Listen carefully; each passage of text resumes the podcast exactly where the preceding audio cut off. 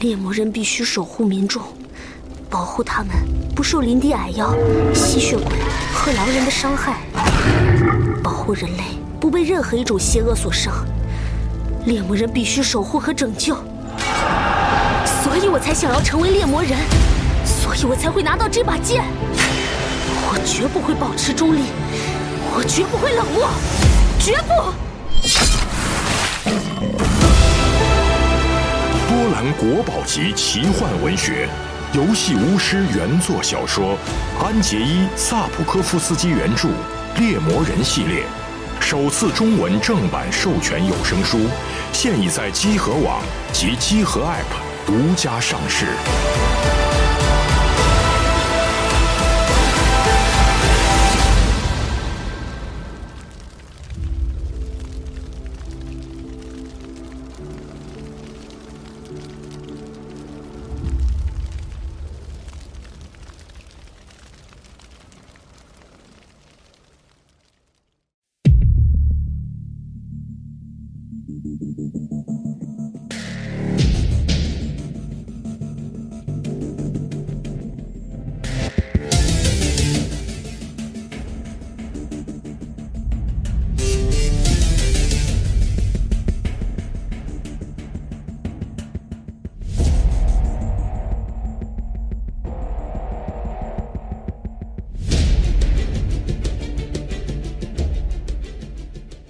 喂，哎欢迎收听最新期的《加流 Alexis》节目，我是四少。我是老白，嗯，这应该是一期这个呃《何氏奇谈》的试验型的节目吧？哎，这个、大胆预言一期垮掉的节目来对了，，这差不多是一期这个呃读后感的形式哎聊天儿节目。我和老白聊，因为这个这个我们看了一一套书，这个书看完之后，这个办公室其他人没有什么兴趣，就剩我们俩了。别这样，别这样。其实我觉得这个书本身是挺好的，至于就是其他人为什么没兴趣，可以一会儿再说。对，，艺术性确实有点差。嗯，然后这个看完之后，觉得是在自己能力范围之之外啊，也做不成什么 pro 节目。别这样，别这样。然后，但是呢，觉得但很我值看得一聊啊。但我看你的书上已经就是标的密密麻麻的，是的，我就是塞了我半盒的这个书签儿，是吧？挺好看的。这个书，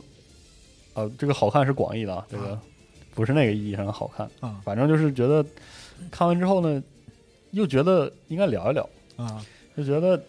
也聊不了多深，就是扯扯淡啊。大家啊这期就是这么一样的一期这个读后感的节目，大家别当真啊。呃，但是我们说这么半天，大家还不知道我们拿到是什么书啊。是首先需要介绍一下，就这对套书呢，它的总名叫做《娱乐时代的美军形象塑造系列译丛》，是的，是是的一整套的译介。是的，它里边包括五本书啊，这五本书分别是《超级武器与假想敌》、《美国的数字陆军》啊、嗯战争游戏》、《游戏战争》、《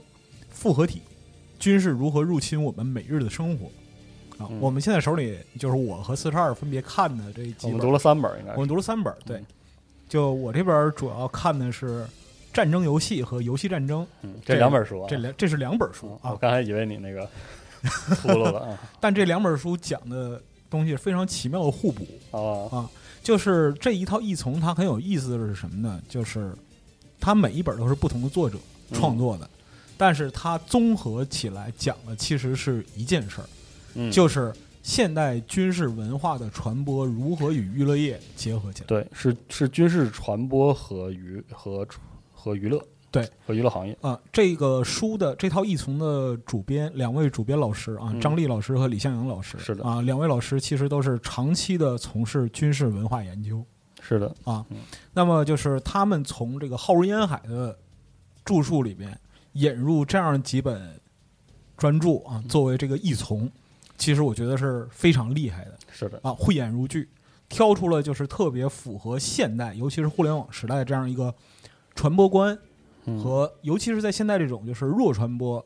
以及大众传播的理论，嗯尚未能够应对当前的互联网发展的这个技术爆炸的这样一个状态的时候。嗯能够挑出这样一个细分类目中的特殊观点，我觉得是特别厉害的。是的，所以这个也是我们希望能够单独做一期节目来推荐这套书的原因。嗯最开始我拿到的时候，我觉得哎，讲讲 COD，对吗？是，啊，讲讲讲武装突袭，讲讲武装突袭啊，结束了是啊，这个东西就大这家打大家枪游戏嘛，啊打枪游戏戏嘛，大家都即时聊。战略嘛，对啊，但是呢，吃扯扯这个即时战略已经不行了之类 的这套，对，但是呢，就是我认真读下去之后，嗯我我那阵儿正好四十二出差，啊是，我就跟四十二说，我说不行，还得咱俩来。嗯那是这吧个这个得单独聊一期。主要还是得你来，我别我别不别来别别别！然后，但这期呃，这期我只读了这本儿这个《超级武器与假想敌》啊，它是嗯讲这个美军传播、宣传传战时和战后宣传与科幻的关系的。嗯读完之后，我认为这套书，嗯，因为我在在军事爱好者、在军迷角度来说，我还是属于那种比较假的，就是比较浅的啊。对，然后这个可能科幻稍微还读一读，这本嗯书提供了一个非常好的视角。我不知道它在军事宣传或者是这个军事文化的角度能提供多新的视角，但是它对这个科幻和娱乐行业与与军队与战争的关系这个角度，确实提供了非常非常不一样的东西。对他给你一种全新的视角去审视你所面对的这些东西，尤其是对于我们游戏玩家来说，对接触到的非常非常多的东西，嗯，其实是在很多时候潜移默化的在改变着你是的，啊。就张力老师给这个一套书啊，给这套译丛写了一个总序，它里边有几句话说的非常好，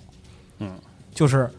长期以来，美国战争大片、战争游戏、视频节目等娱乐产品，以公众习以为常、喜闻乐见的方式送到你的眼前，嗯，送到你的眼前。而且，因为这些产品在实际上已经完成了市场化的转换，嗯，最终它是以商品的形式流通到全世界的。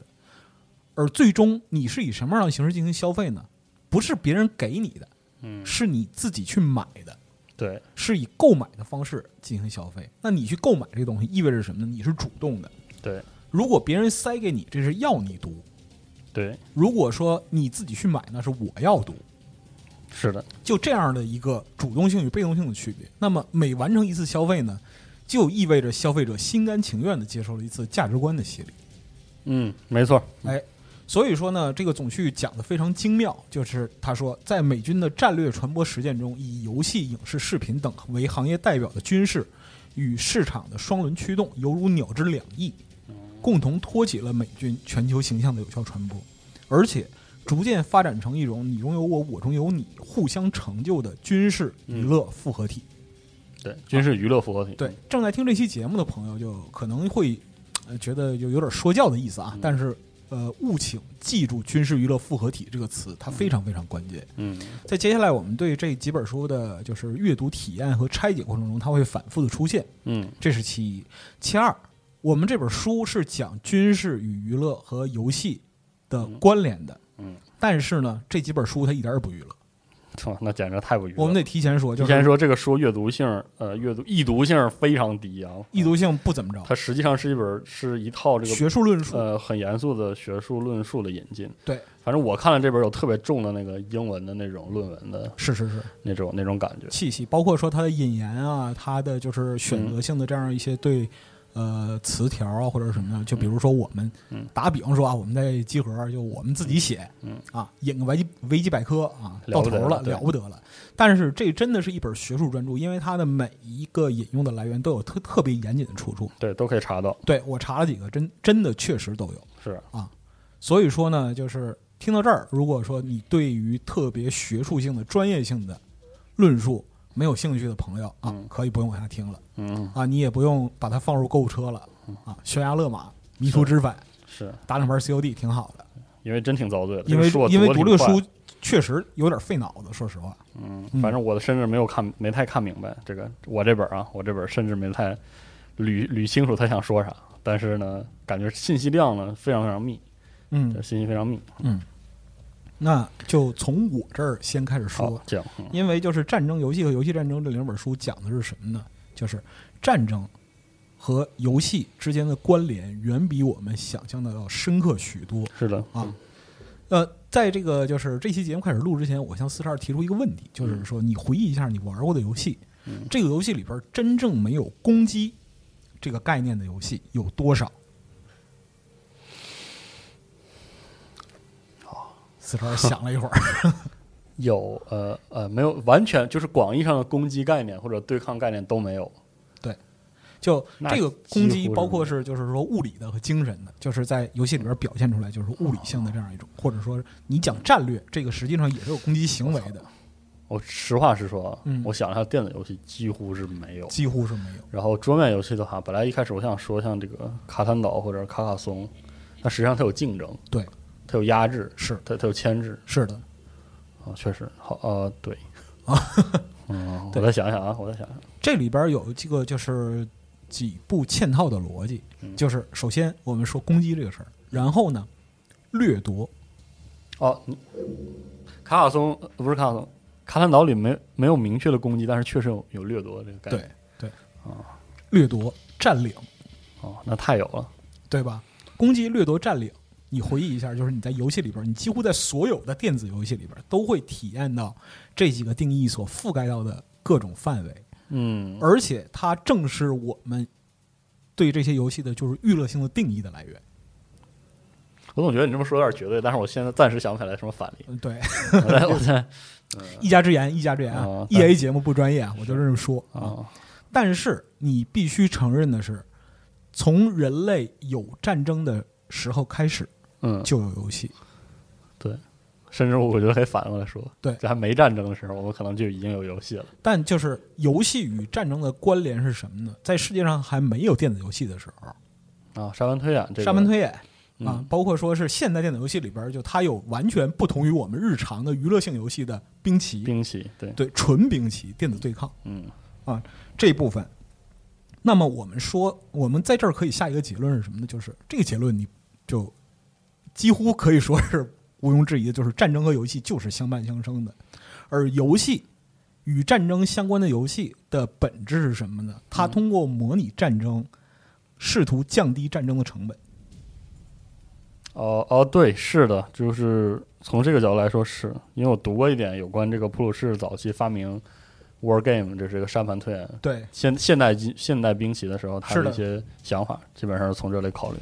对，那么你从战争中学习战争，这个代价是巨大的。对而而战争是不是需要学习的？一定是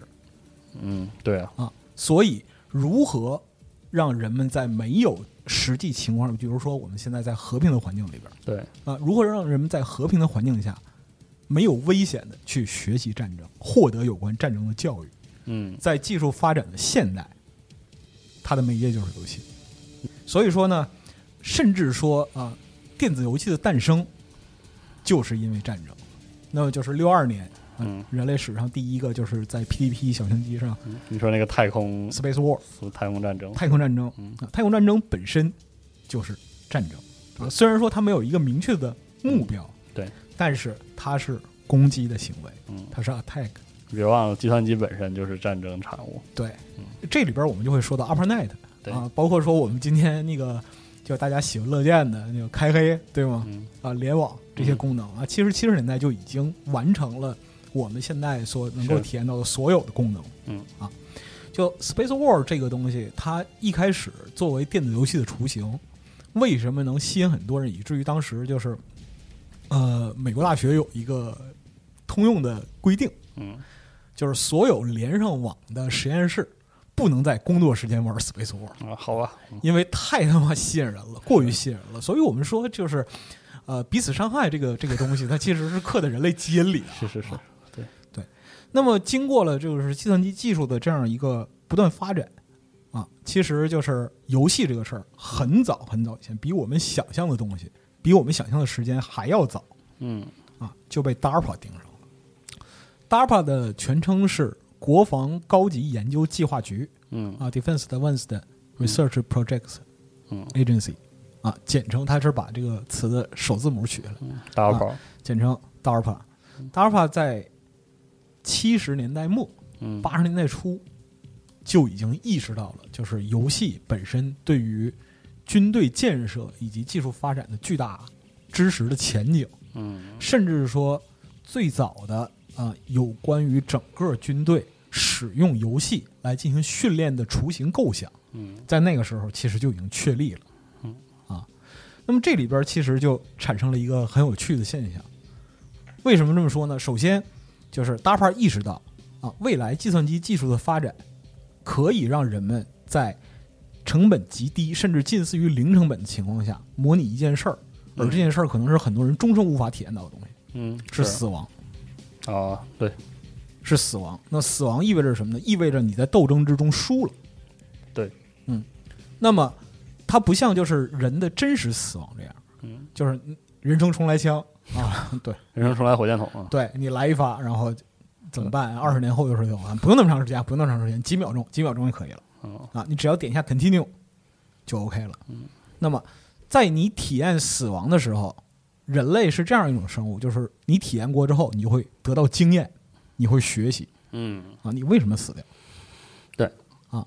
那么如果说我能够模拟你死掉的场景，你从中获得了这些经验，你就可以从中，你就可以在真正面对死亡的时候，用这些经验去避开死亡。嗯，这就是有关战争的直接教育。是的，啊。那么就是用 AI 来对战，或者说是跟计算机作战，是有缺陷的。嗯因为什么呢？就首先当时本身技术进化还没有到那种程度啊，对啊，就 AI 给出的对策是有限的对啊。第二呢，它在当时就是算法本身并不发达， 对，它总会有漏洞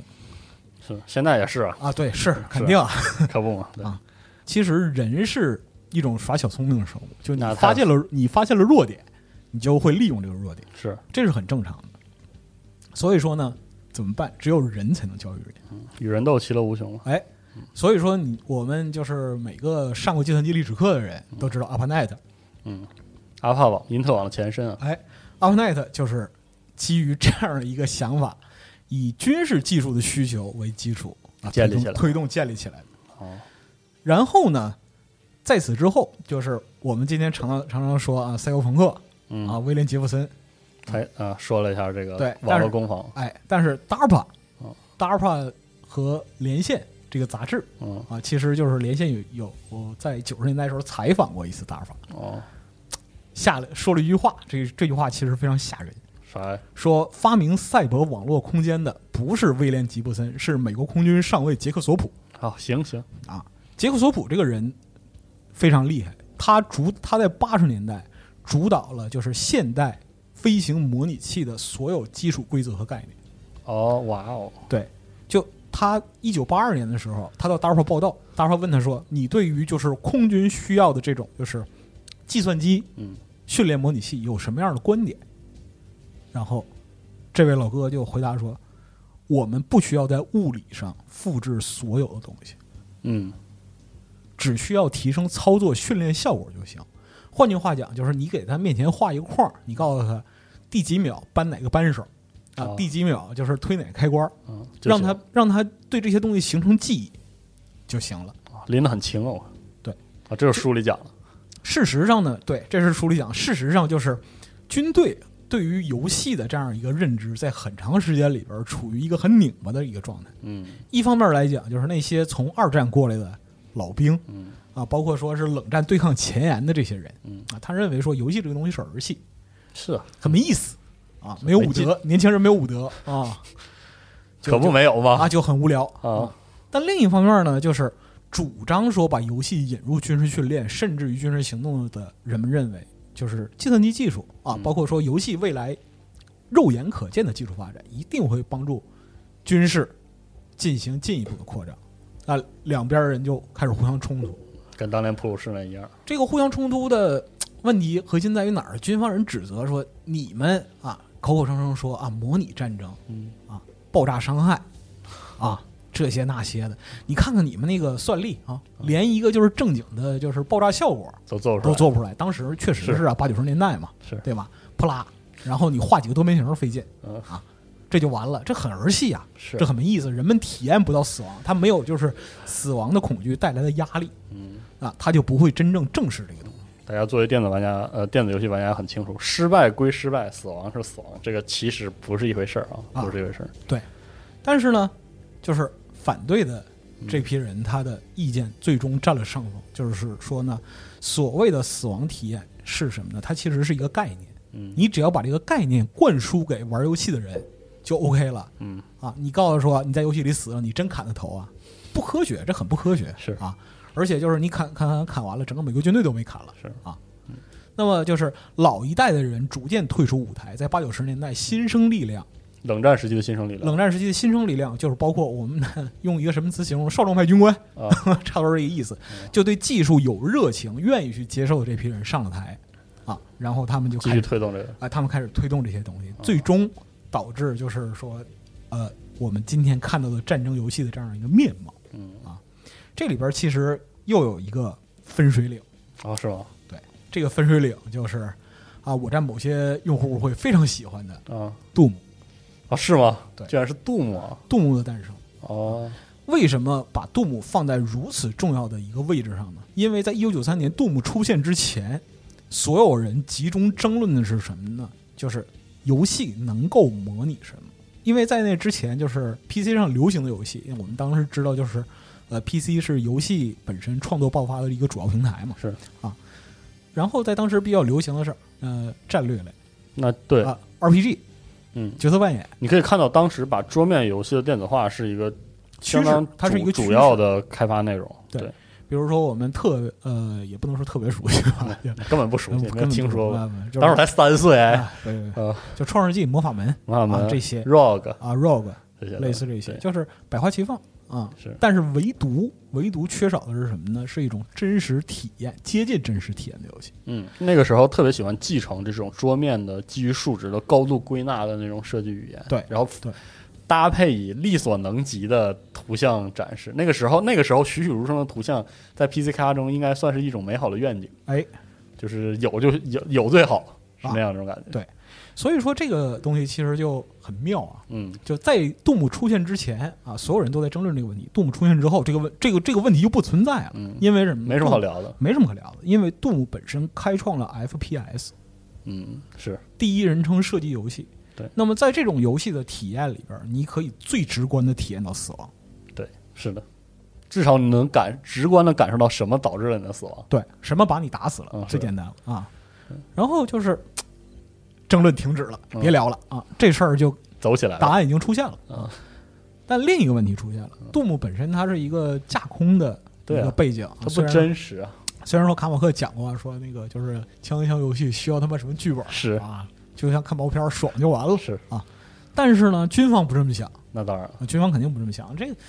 打怪物这不老合适了啊！毕竟就是说，我得拿来训练嘛。海军陆战队他不可能就是真的对粉红魔开枪，不老科学。怎么办呢？还好，杜牧本身是一个开源软件拿来演演的，啊，他的就是甚至我们在这个呃其他几期节目里边都讲过，杜牧本身对于这个互联网开源精神的一个推崇啊，是的他本身对于引擎底层代码都开放的。是的，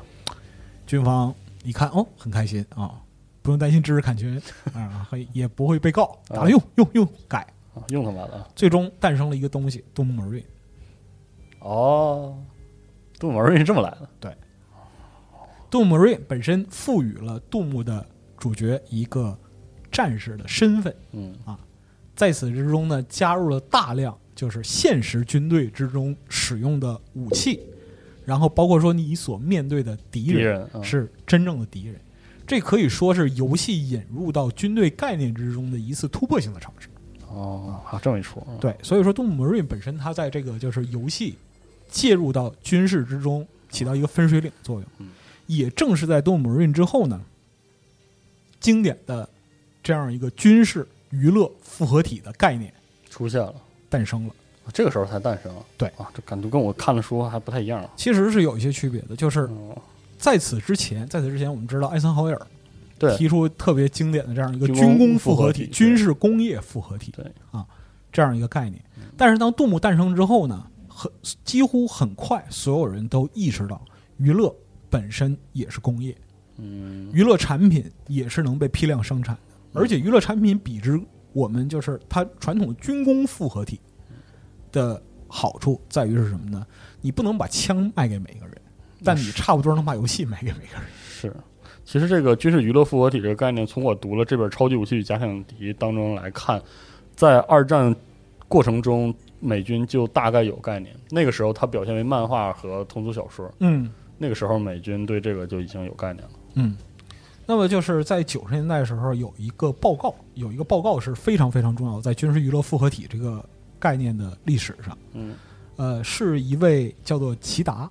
啊，这位先生叫做齐达，他很其实挺牛逼的，和军方一直关系莫逆。然后呢，就是本身也是一位计算机科学家，他写了一个报告叫做什么呢？《建模与模拟：搭建娱乐界与防务界的联系》，好家伙，非常明确的把娱乐未来的电子娱乐产业与军事之间关联起来。嗯，这就是军事我们今天看到的这样一个，就是几乎遍及到游戏玩家所有的触感、触感可达的这样一个位置里边的所有东西。嗯，那么这个军事娱乐复合体，它的影响力到一个什么样的程度呢？我们可以说，它把每一个喜欢玩游戏的玩家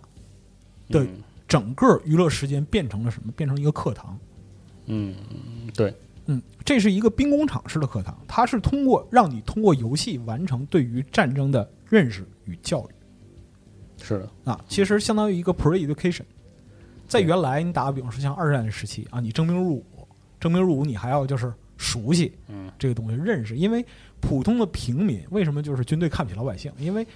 老百姓对于令行禁止这个事儿没有概念，嗯他不知道就是说命令意味着什么，嗯应该去做什么。你打个比方说，我们讲就是近代军队，近代军队是什么？通过鞭子是，和砍头来教育士兵，嗯你在什么时候该做什么，啊，排队枪毙的时代，一个方阵损失百分之八十，你还继续往前走，嗯，对，组织度，组织度，嗯对对。但是呢，游戏本身作为一个最先进的艺术形式，它其实在很多时候已经完，就是替军队提前完成了教育的作用。啊，确实，对，嗯，就至少你你在进入军队之前，你知道该干什么。就比如说啊，我又有个例子，就比如说我们知道这个这个呃，国内战争时期啊嗯，川军啊，啊，川军刘湘军阀嘛，是，啊然后他从就是山区招那个就是穷人家孩子来当兵，穷人家孩子甚至到什么程度呢？听不懂这个口令，听不懂骑不走的口令，啊，一二一听不懂，什么是一，什么是二，为什么就是,、啊是为什么你走路要喊一二一？是，然后刘湘最后实在是没有办法了，啊这个，哎呀，这个这咋整？这怎么办呢？他的一个副官给他出一个主意，就是说，你看这些新兵没有，就一二一左右他分不清楚，他对应不起来，他建立不起概念。嗯，草鞋、布鞋他总知道吧？啊，一只脚穿穿草鞋，一只脚穿布鞋。哦，然后你行对那个就是齐步走的时候，行队列的时候，你不要喊一二一，你喊这个草嗨不嗨，哦哦哦，就是那个四川草话管草鞋叫嗨嘛。对，啊，就然后就是长官依计行事，哎，这个队走齐了。啊，就这是一个比较极端的例子，但充分说明了就是寓教育这个东西在军队的这样一个体系里边有多重要的作用。嗯，包括说像你像那个我们讲就是春秋战国时代秦军全军预备役，其实战争教育做得好。是啊，这么一想，确实，在现代现代社会，就在海湾战争之后的这个前信息化时代和这个现在的信息化时代，其实民众对于战争的概念确实被电子游戏，包包括一部分电影塑造的非常好，嗯，确实是这样。那么在此之后，我们就是讲军事娱乐复合体这个东西出现了，出现了，它经过了几十年的发展，一直发展到今天，它其实变成了一个什么东西呢？它已经变成了一个怪物。对，是的，这个怪物是什么呢？我们暂且不用，就是用怪物这样一个就是有一些情绪色彩的嗯啊词汇去描述它。它是一个军事娱乐的复合矩阵，嗯，就像我们刚才所谈到的，你在你生活中的方方面面都会接触到的。对，是的，那这里边儿就是军事娱乐已经不仅仅是让人们消磨时间，或者说是啊、呃满足你的兴趣，嗯它进一步延伸到了什么样的地方呢？这里边儿要引入一位学者叫本尼迪克特·安德森。嗯哦，啊，他的就是一个很著名的论断，叫做什么呢？想象的共同体。这个想象共同体怎么去解释呢？就是说，一个民族或者说是一个国家必须含有想象的成分，因为即使是最小的民族成员，也不可能认识他们大多数的同胞，嗯和他们相遇，或者甚至没有听说过他们。然而，他们相互连接的意象，却活在每一位成员的心中。嗯，是的，怎么样？死亡搁浅了，是，连接起来了。连接起来了，连接起来了。那么，一个国家的共同身份和神话命运，在新旧媒体之中都能得到强力表述，嗯，但能够让人们形成如此的连接，只有今天，互联网普及的时代嗯啊。在过去的时候啊，我们讲为什么说我们说就是中国近代的国家身份认同感非常薄弱。嗯啊，对，近代史我们讲，近代时候我们讲过这个东西，就是现代民族国家的这样一个身份建构或者说是群体认识嗯，建立起来的时间其实非常短，是的，一战之后，对，非常之短。而且但是在一个很被动而且极度痛苦的过程中逐渐建立起来。那么，它通过什么？它通过是信息传递的媒介。嗯，你可以看到，就是现代民族国家的这样一个身份认同感建立，它的建立过程实际上是随着媒介与信息的普及，逐渐被夯实的。啊，照片、电影、电台节目、啊，戏剧、书籍、网站，共共同构成一个概念是什么？这概念是什么？是我们。那么在原来，啊，这个我们，它的概念可能非常之小，因为什么呢？它只局限于社会中的实体联系。嗯，对，啊，你的同学、嗯，邻街坊邻里，街坊邻居嗯啊，这些你能够认识到的、接触到的有实体的我们，嗯但是在互联网或者说是大规模的使用电信技术的时代，历史和记忆的概念已经完全不一样。较之于地域啊，这里边是引用这个《Playing War》游戏战争嗯这本书的话啊，较之以地域或者祖先为载体回顾过去，大规模电信媒介的用户可以体验他们从未谋面的人群的共有遗产。嗯，是的，他们可以接触和自己没有任何地域或血缘联系的人的历史记忆。原本那些不属于我们，甚至你一生都可能接触不到的东西，现在会属于你。嗯，这里边包括什么呢？就是战争，以哦及战争的起源。为什么就是为什么会有战争？因为我们有敌人。为什么会有敌人？因为敌人在同我们竞争。他在竞争什么？他在竞争资源。是，为了不让他们竞争资源，我们要通过战争去打败他们，然后去占领。怎么样？这个这个逻辑链串起来了吗？嗯是，所以说呢，军事娱乐矩阵它发展到现在呢，已经变成了一个就是建筑在文化层面意义上的这样一个神话，是它近似于一个宗教信仰啊。我们就是作为中国玩家，就作为另一个就是呃文化圈嗯的玩家或者说是体验者，那对他的感受可能并不直接。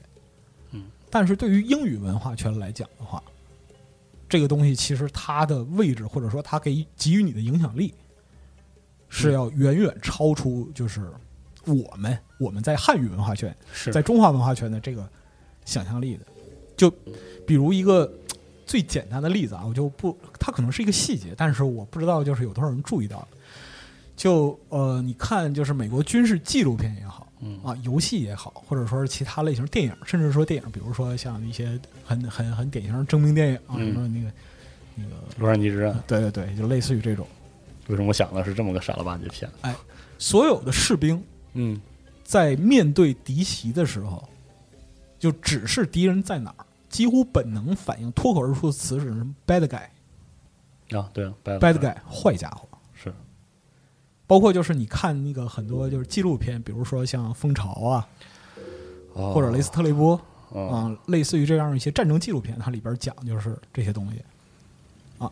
敌人在哪儿，bad guy，然后你指那些地方，嗯它几乎就刻进 DNA 了。这里边就涉及到就是这种军事娱乐复合矩阵，它创建的一些东西。这里边呢，把人装到这个框里边需要几步，哦，对，先把冰箱打开，对对对，哦先把冰箱打开，打开的过程是什么呢？就是游戏本身它具备一个天然的交互性。对，嗯，这种交互会给人非常深刻的改变，如果说你看啊，就是比如说在游戏诞生之前，我们知道就很多的，呃，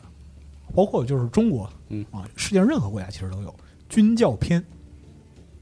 哦，地雷战、地道战，这就是啊是军教片，是教给你战术。啊，是是的，但是呢，这个东西的问题在于，你始终是以一个他者的身份在旁观战争，嗯，你不是参与战争。是，参与战争呢是什么样呢？你需要以个人的主视角获得属于自己的这样一个主观体验，嗯而这个东西在杜牧问世之前它是不存在的。这是第一，那就是自主的嗯啊；其次就是自主的互动的，其次是你真正以一个主观视角参与到里边去，嗯，那么再次你在其中体验到愉悦，对，主要是它有这个很好的正反馈嘛，对，我觉得那很么快乐。就是呃，这本书的作者就是《游戏战争》这本书的作者马修·托马斯·佩恩啊，把这个东西总结为一个概念，叫做什么呢？叫做霸权式愉悦。霸霸权什么霸权式愉悦，啊？霸权是愉悦啊，对本质上来讲，你的愉悦来自于什么？你的愉悦来自于你比他强，哦，你获得了征服的快感。对，嗯你在游戏中无论是杀人还是下棋，嗯你赢了，你比他强，你获得了征服的快感。是这是游戏愉悦感的本质来源。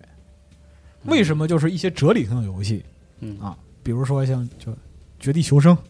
啊，不是那个吃鸡的《绝地求生》嗯啊，是就是你装在缸里边儿就是轮锤的那个，是你不是去征服别人，你是去征服自己。征服自己这个事儿太痛苦了， 是，过于痛苦。但把别人干烂这个事儿就很开心啊啊！世界上最大的快乐就是建立在别人痛苦之上的，行，真是。是你说的没错，包括说我们看影视剧，传统的戏剧的冲突与矛盾的表现，以及就是整个戏剧艺术感染性和张力的来源，来啊，来自于什么呢？我们讲说啊，悲剧把美好的东西撕碎给人看，这个撕碎是什么？是 对，有至少有强弱关系嘛，哎，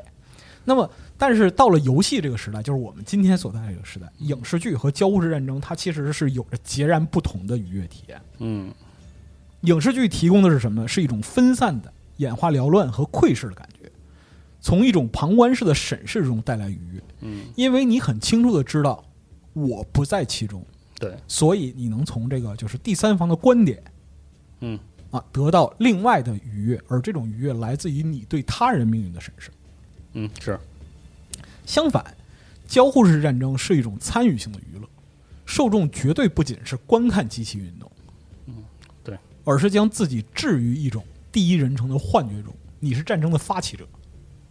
嗯，那我们站上有一个就是探讨《The Last of Us 二》的这个文章，就是说为什么它作为一个游戏剧本这么糟糕？嗯，其实如果它作为一个影视剧本来讲的话，嗯，OK 的，没问题。他者的这样一个体验，旁观者的体验，你会为两个人的命运扼腕。嗯，它非常优秀，但是它作为一个游戏的剧本，很糟心，非常糟心，很多人感到很恶心。为什么？因为你在交互，因为你在交互，嗯，你不能让自己扮演一个自己不喜欢的人，嗯，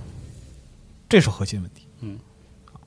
所以说就是到了游戏这个时代呢，它通过这样一种独特的交互性以及它的艺术本身所具备的一个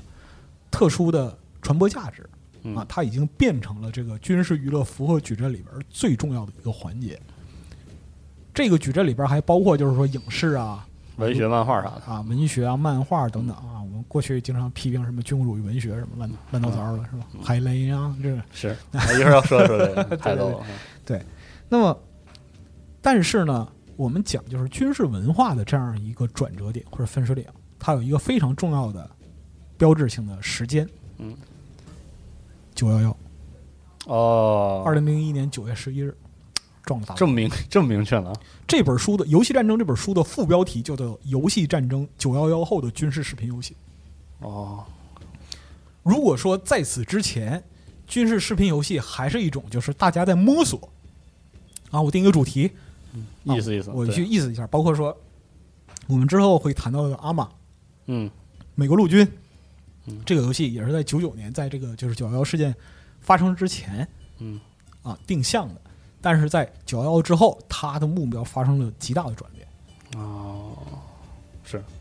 为什么说九幺幺对于整个美国，甚至于就是它的对全世界界都影响，对全世界的影响都很大？因为是什么？美国一直在向全世界输出文化，嗯游戏是文化输出的一个重要环节。嗯那么九幺幺本身对于美国的文化认知产生了特别巨大的一个颠覆性的作用啊嗯！，这个这个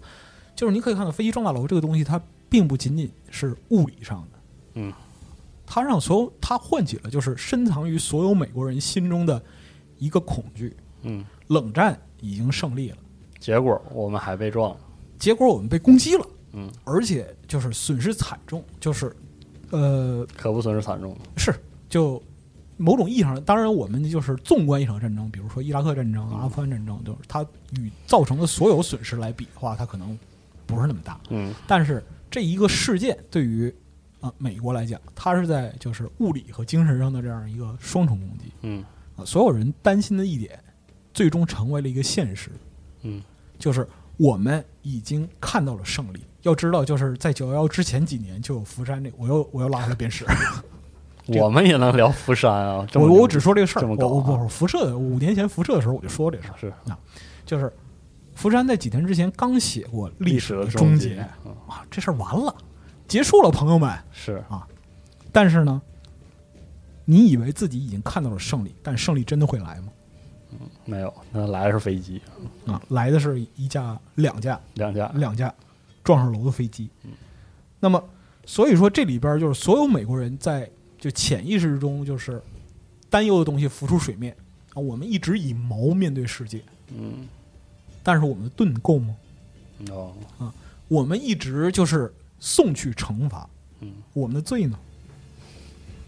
是的你要知道，就是在一个呃宗教国家里边，啊是啊这种就是灵魂拷问他，他很扛不住的啊他很要命的嗯，对这深刻影响到游戏了是吧？对。所以说，它本质上来讲是什么呢？你可以看到，九幺幺之后的军事视频游戏几乎无一例外，都出自对于报复来临的恐惧。哦，你仔细想一想，我这说法倒是可以哈你仔细想一想，啊，其实在呃九幺幺之前就有红警二了，对吧？对，哦，那个时候其实对待这种是这样的国际对抗还是很戏谑的，很呃，也不是说戏谑。你如果说把它呃九幺幺作为一个分水岭，我们来举个例子啊，打比方说《荣誉勋章》嗯啊，《荣誉勋章》是对历史场景的复刻，对这个历史场景是具备无可非议的正义性。对，雄赳赳气昂昂的那种，哎啊，就是基于雅尔塔，基于波斯坦，嗯就干你，就干你把你干了怎么着 吧？就就干你了，怎么的？是这是一个。然后呢，另一个是什么呢？是征斗，嗯比如说命令征服、嗯红警红警，啊，就这种他他拆了我们五角大楼啊，五角大楼我对们，干回去，我我们跟对手干的有来有回，这是什么？这是争斗，是一种军事下的争斗，就是平、这个军事不是那个军事啊，是平均态势下啊的啊这样一个争斗。啊是对，比如说你干 GDI 嗯啊，怎怎怎怎怎么样啊？干俄国人怎么怎么样？反正苏联已经死了，随 便说，随便干，随便干啊！有理有理，这是什么玩意儿啊？怪力乱神， 啊这是那的，就大家还是很开心的是啊。但是在九幺幺之后，你试图把这个军事娱乐、军事视频游戏娱乐化的这样一个企图，在某种程度上被遏制了，嗯被遏制了。就是虽然说它的实现途径仍然是娱乐化的，嗯就你还是去玩儿对，嗯玩的很开心，但是它传递的主题不是变那得么变得啊现实了。现代战争四啊，现代战争哎，所我有们第四马上就会谈到，就是现在就是《使命召唤》的整体的转向确实啊，我们就可以看到，就是《使命召唤》一二三，包括在 V 上出的那个三对啊，三我玩过，哎呀，救救我吧，我操，太可怕了，我操！啊是对，但是在四现代战争出现之后，一切一个晚上不一样嗯巨大的逆转，是对，它是它几乎是现代就是军事对抗游戏的一个标志。嗯啊出现的一个标志，包括说非常非常强烈的这样一个对抗啊。那么，真正把你带入到了现代战争的第一视角，嗯因为就是那个现代战争推出的时候，就伊拉克战争是啊，言犹在耳，阿富汗打得如火如荼，嗯啊，对吧？所有人真正的参与到了就是美国发起的军事行动之中。真的体验到了真的去以第一人称的这样一个概念去体验到的。而且就是，呃，我们之所以举《现代战争》嗯这个游戏作为例子，是因为它实在太牛逼，是过于牛逼，在那个年代，嗯，呃，想一想，十几年前了可不嘛啊、真的是十几年前了。但是呢，我们说一个非常非常套路的剧本，啊非常套路的剧本。几乎所有的和打枪相关的游戏，只要它不是科幻题材，嗯一定是什么呢？我们我们 we 就是你扮演的角色这一方，我们在毫无预兆与防备的情况下被干被了攻击了，那么反击我们反击报复，嗯是这样的一个过程。别的不说 COD 吧，好像一直都是这样对，其他都是这样的，就包括说之前你那个一些特务行动啊、渗透啊什么这那的嗯啊，我我们其实是为了防患于未然。或者是我们没有接触到明面上被干了，至少暗地里也被干了。哎，对嗯啊，就或者说我们存在着被干的威胁，就别管你这个小队打，比方说战地三，嗯，我举个例子啊嗯，别管你这个小队它本身的出现是不是激化这种行为，甚至说你这个小队本身就是导致你被干的核心原因嗯，啊，但总之你被干了是啊。英语世界或被者干说是我们这个自由世界啊，哎自由世界，我们这个文化共同体嗯，被被干了，嗯，那怎么办？我们要报复，反击，嗯我们要反击。你别说那这么难听啊，反击啊，体面体面，不 revenge 啊 revenge 啊，就本身来讲的话，他通过这样一个行为，赋予战争合理性和正义性。啊，就是说从啊，确实是从那之后，电子游戏中的现代或者近现代题材中，开始为战争找合理性。而且我们为什么举出就是现代战争《使命召唤》现代战争这个东西作为例子呢？因为它在第一人称之中给你特别特别明确的感受描绘了各种各样的死亡。而且是各种各样的战争形式。所有人就是玩过现代战争的所有人都会记得，就是核爆的那一刻啊，就是你在伊拉克执行任务，你扮演在伊拉克执行任务那个中士嘛，嗯，啊然后那一扭头那边炸了，那边炸了，然后直升机落地，他的你在死前几秒钟看到了就是蘑菇云，然后倒下就死了。是这是给所有人的一个就是心灵洗礼和震撼，它让你就完全你去嗯制投造入是嗯到其中，就是你真的在亲历一场战争。对，这里边其实要提到，就是九幺幺之后的这个军事视频游戏，它所包含的三个就是三要素吧，我们可以说是三要素：进入感。嗯，是随着技术的进步呢，原进入感越来越强。啊，原本的原本就是这个东西，你只能用脑补、用想象、用跑团儿对。现在你不用了，你看着视栩栩视如觉生你视觉接触到的东西，就是你将要在真实中体验到的东西。你把他胳膊打飞了，那个哎，对对对。那么玩家在就是作为这种就是艺术载体，或者说作为这种信息载体的承受者，他第一次成为叙事主体。我们知道，在之前的所有的艺术形式里边，无论是就是文本、诗歌、戏剧嗯，啊、小说、影视，你都不可能成为叙事的主体。虽然说在戏剧或者说电影里边有很多很多打破第四面墙的这样一个尝试，他尝试与你进行交互，但这事儿不科学。是游戏可以，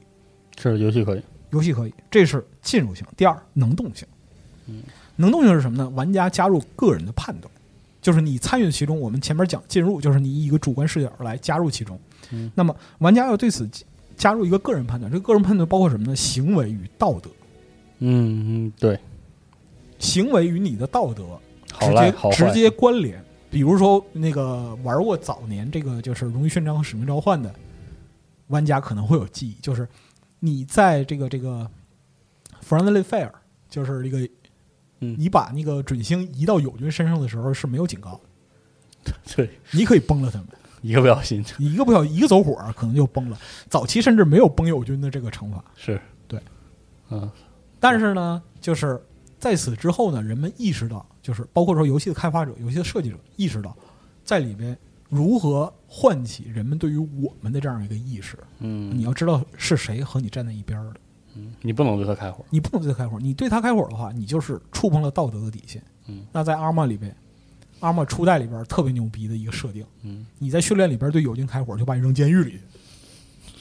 嗯，是是真正的在阿玛里边存在的一个监狱，你把扔到一个虚拟监狱里边待几个月，滚出来吧！嗯，你这个王八蛋，操！按道理来讲应该把你毙了，但是嗯是，啊，对，但是呢，给你一次呀重新做人的机会啊，嗯好自为之。嗯，包括说像 COD《现代战争二》嗯啊里边儿这个就非常有名的 No Russian，嗯，机场关，对，你可你可不可以一枪不发过这关是可以的，你可不可以跳过这一关也可以，也是可以的，你可不可以把机场里所有能动的东西都都都杀了？也可以，也是可以的。但是呢，如果说你是一个参与到战争里的人，你必须意识到你的行为意味着什么。是，对，在实际的战争中，如果你这么干，这就是战争罪，嗯，对啊，妥妥的十个绞刑，有来有回。是是，对，所以说它本身你要意识到，它在你的行为选择上和你的道德底线上给予了你一个 pre war，嗯给了你一个教育的这样一个嗯提前认知的一个机会。嗯最终是一个什么呢？最终是一个转换性。你在这个过程之中，真正体验到了生与死。对什么是生？什么是死？就是现代战争这几座非常非常明确的表达了生死之间的概念。我们在里边不断不断的看到我们熟悉的、认识的人死掉对， ，SOP 嗯对吧？ ，ghost，嗯嗯啊，Ghost 啊，这些人，都还有是很多人被我们杀死，还有很多人呃呃那个对 对对对，也跟我们挺熟的。也跟我们挺熟的。对，但是呢，你无不意识到，就是他们的生与死，呃，在你的决定之下。嗯，就尽管是剧情推进，但是呢，你真正亲身参与到了每一个虚拟角色的生死之中。对，因为里面每一个人物湖光的建立都跟你有关，你们可能在巴西的贫民窟里，在那个破房之间穿行，然后子弹就在你身边，对或者你们可能在那里就是站在白宫上拿着那个信信号棒挥手，或者或者你们一起在雪地里如何？对就是就算这个游戏本身对你的抉择是，就是你是没有抉择自由的，本质上抉择自由，但是你参与与进去了你，参与它了，嗯对。所以说，在《使命召唤：现代战争》之后，嗯奠定了我们所现在看到的这个军事娱乐复合矩阵的所有基调嗯，啊。这个游戏本身来讲的话，它不可能影响到所有游戏，是但是在军事游戏这一方面，它的影响力或者说决定性的作用是无可置疑的。是嗯那么时至今日，这个军事娱乐复合体其实已经影响我们生活方方面面啊，是，它也带来了一些问题，那太多而这些太多了问题是非常多的。除了就是对于暴力游戏的指责，其实我认为啊，对于暴力游戏这个指责完全就是就很浮于表面，是很扯淡，它根本就没有涉及到游戏的娱乐性本质能够给人们精神带来什么样的影响。啊嗯在这个书里边，其实谈到了几点啊，然后我对它做一总结，包括说我自己的这样一些思考。它产生问题，从娱乐对于战争的这样一个观点，嗯。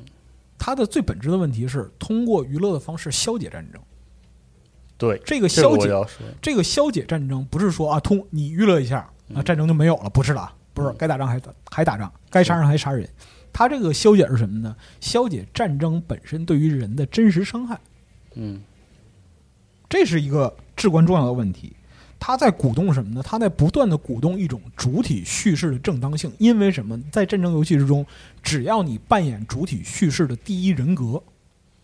就是你在参与这场战争的过程，你总会活到最后，对，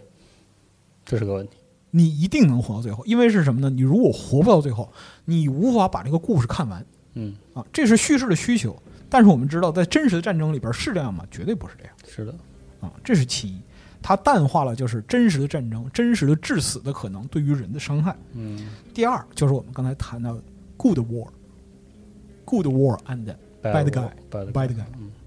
好的战争与坏家伙。什么是好的战争？我们拥有正当性的战争。什么是坏家伙？那些挡在我们前进道路上的人。啊是纳莫，纳莫，纳莫就是习惯了军事游戏的叙事逻辑的人，就是生活在英语环境，比如说美国人，嗯啊，就是一个普通的美国青年，他无需再去就是说进行一个就是鼓动，或者是教育，或者我们讲说这个自由世界老讲这个 brainwash 啊，嗯，就是他无需经过这样一个就是精神教育的过程，只要有人用同样一套逻辑告诉他说我们被袭击了，或者说我们可能会被袭击，我们要阻止他。嗯，或者说是我们要打回去。这样的话，这个士兵他作为战争的执行者，他在认知上天生具备了一个能动性，对，没错，他不用再去就是说反思这个你的行为的正当性，他只能告诉你说，对面这个这个啊，你看着吗？他看起来是一个平民啊，其实他是一个训练有素的越过啊，因为因为什么呢？因为他站着不动。行，就你再也不会看到现代启示录的那样的反思了，对，不会，嗯，不可能啊。第三一点也与技术进步与游戏息息相关，但这个东西其实是很被人忽视的，包括说嗯是，呃，玩家自身也没有意识到，嗯，在互联网高度发达的今天，我们在战争游戏中将对手去人格化，对，是的，嗯，是的，包括说是在各种对战游戏里边，我们经常看到，哎，就是呃，《使命召唤》暴躁症就跟那个路怒症差不多的是啊。包括就是我过去沉迷这个《战争雷霆》的时候，我也犯过这毛病，嗯就是开出一架新飞机被人打下来，操，是，狂叫。嗯因为什么呢？你从本质上认为和你对抗的不是人，嗯，是的，正因为就是说你无法接触到他的实体，当他给予你伤害的时候，你才会如此的暴躁，如此的愤怒。嗯而且有一点需要注注尤其注意的是，电子游戏的设计一定存在一定程度上的归纳性。对，而且而且玩这个过程中，如果你认就认是真真的去玩，你的行为也不是真实行为。我们之后我们会说到这个阿玛本身对于就是人的行为的这样一个影响，它的你通过这个阿玛给你的训练，形成了记忆，获得了经验，但是你在阿玛之中执行的命令，面对的不是真人，对，不是真人，而你就是如果说你做了这些事情啊，射杀了一个真实的人，他和你在游戏之中获得的体验是完全完全不一样的。是的，那去人格化，我们这个说的是对于玩家主体这样一个体验，对于另一面，对于就是显示器的那一边的玩家，就是我们与之对抗的那一批人嗯来讲，很幸运，他们只是玩家。可是如果他们不是坐在显示器前的，嗯，这里边又说到现代技术对于战争的影响，无人机。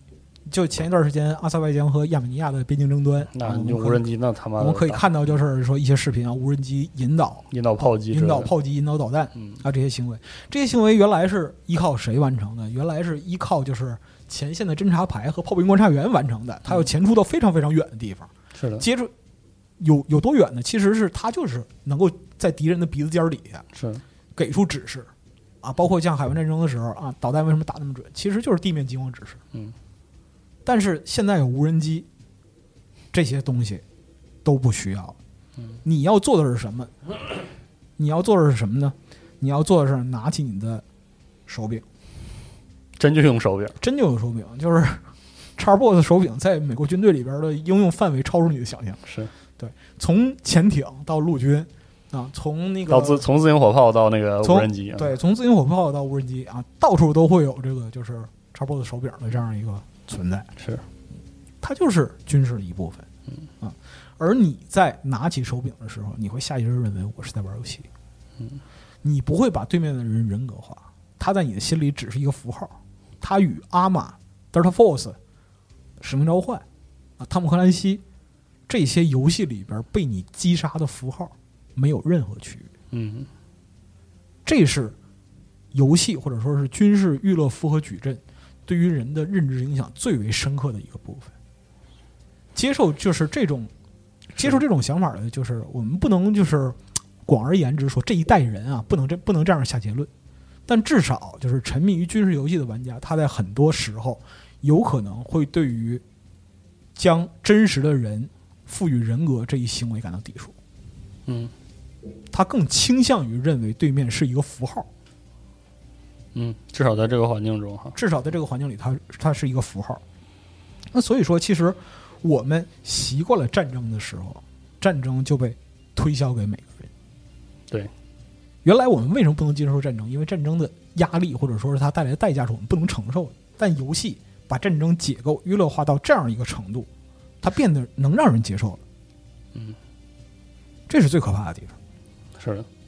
我们在享受这种愉悦，虽然说这种愉悦来自于我们动物的性、动物性的争斗的本能，嗯，但是我们其实是在享受这种东西的。是，而在此其中，你像我们之前频繁提到的《阿玛》，就美国陆军啊这个游戏，它其实恰恰从某种意义上来讲，它不是一个游戏。《阿玛》最开始的时候，就它是人类历史上第一个由军队推动的游戏项目。嗯，从立项到最终定版，啊，所有的东西都是由军队，美国陆军，就像它的名字一样，美国陆军来做的。它最初的目的就是让士兵完成基础训练，嗯，在这个游戏之中，你体验到美国陆军的所有基础训练就 OK 了。嗯但是呢，我们今天看到就是像你刚才讲的阿玛三啊，为波什西米么？亚渐渐的就会把这个做的更加娱乐化一点，而它的民用版确实是拿来玩儿的嘛，对，它是拿来玩的。但是呢，为什么它会变成这样？为什么军方乐于？就是事实上，阿玛三现在最大的资金来源还是军方。然后是吗？对，哦，就包括说是技术支持啊，以及就是说那个很多实际的东西的反馈都来自于军方。但是为什么军方愿意让你这样做呢？这是因为阿玛在发售之后获得了超出军方的一个认识的想象，宣传，嗯，propaganda，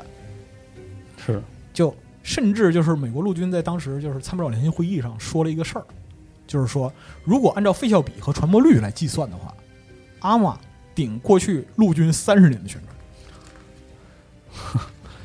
呃，也对，呃就到这样一个程度，就是说美国的青少年适龄青少年，我们讲就是说征兵的适龄青少年从十六岁，呃从十八岁到二十五岁嗯，这个区间，在《阿玛》这个游戏发售之后，对美国陆军的好感度上升了百分之三十五，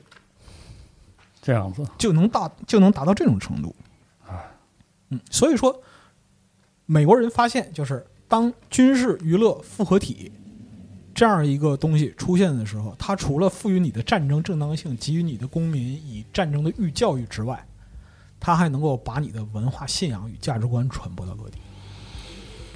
是的当人们认同你的时候，当世界上绝大多数的人认同你的时候，你的行为就具备天然的正义性。嗯，是的，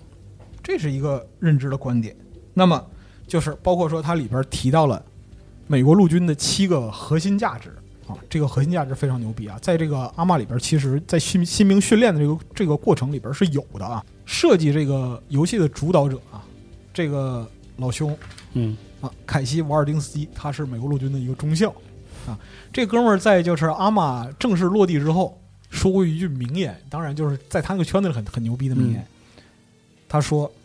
呃，阿玛已经面向世界发售了，很好，军队现在再也不能离开游戏了。”是啊，对，就是这样，因为是什么呢？就他作为这这个游戏的设计主导者，他在里边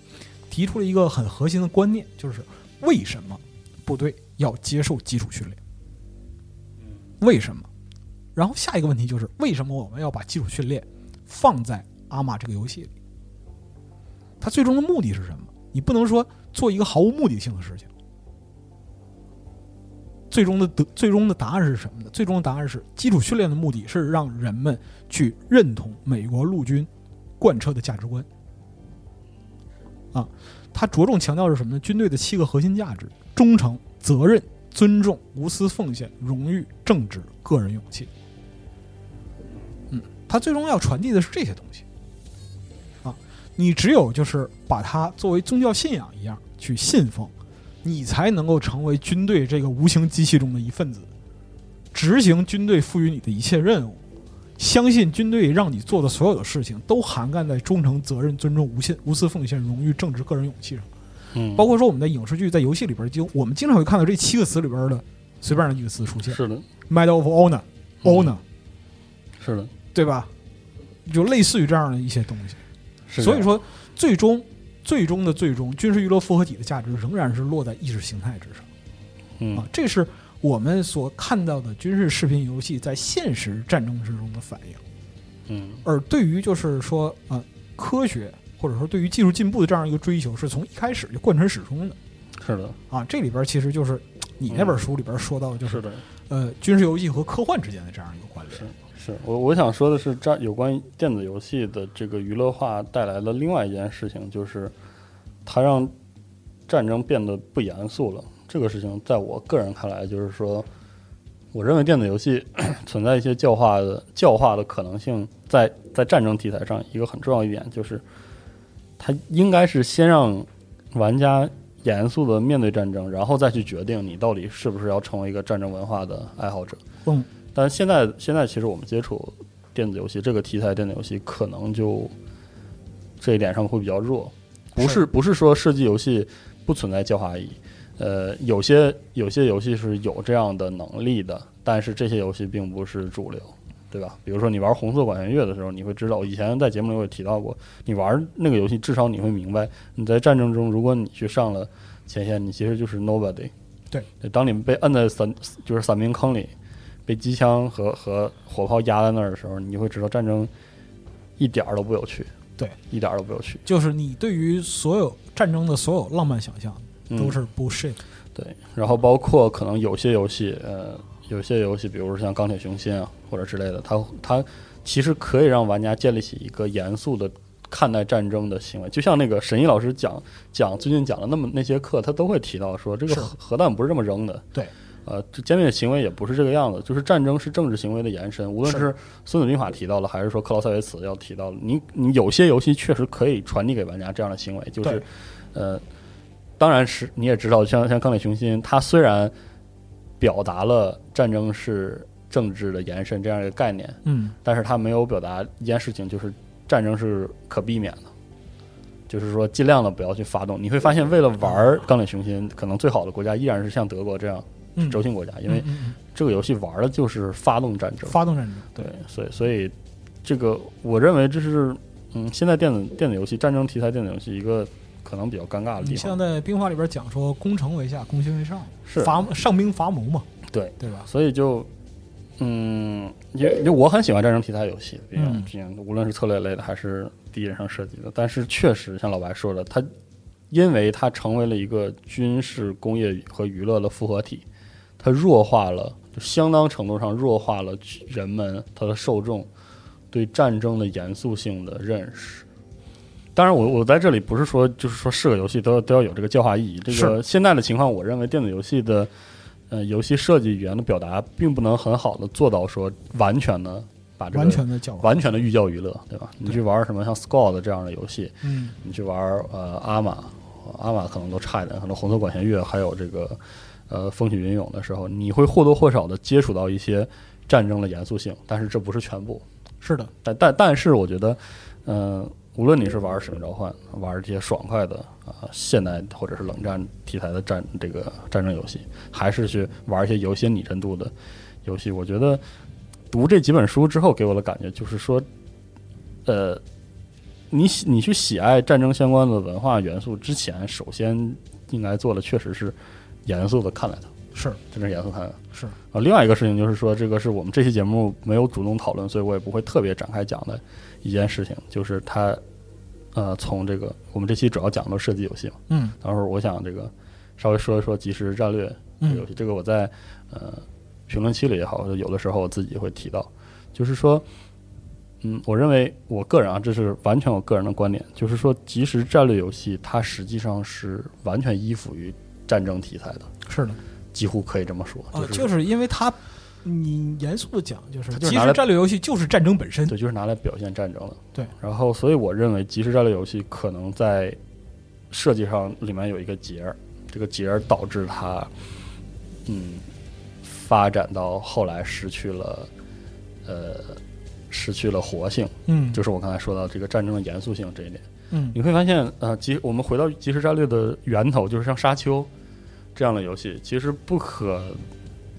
回避的一件事情就是，即时战略游戏它实际上是战略游戏的即时化。对。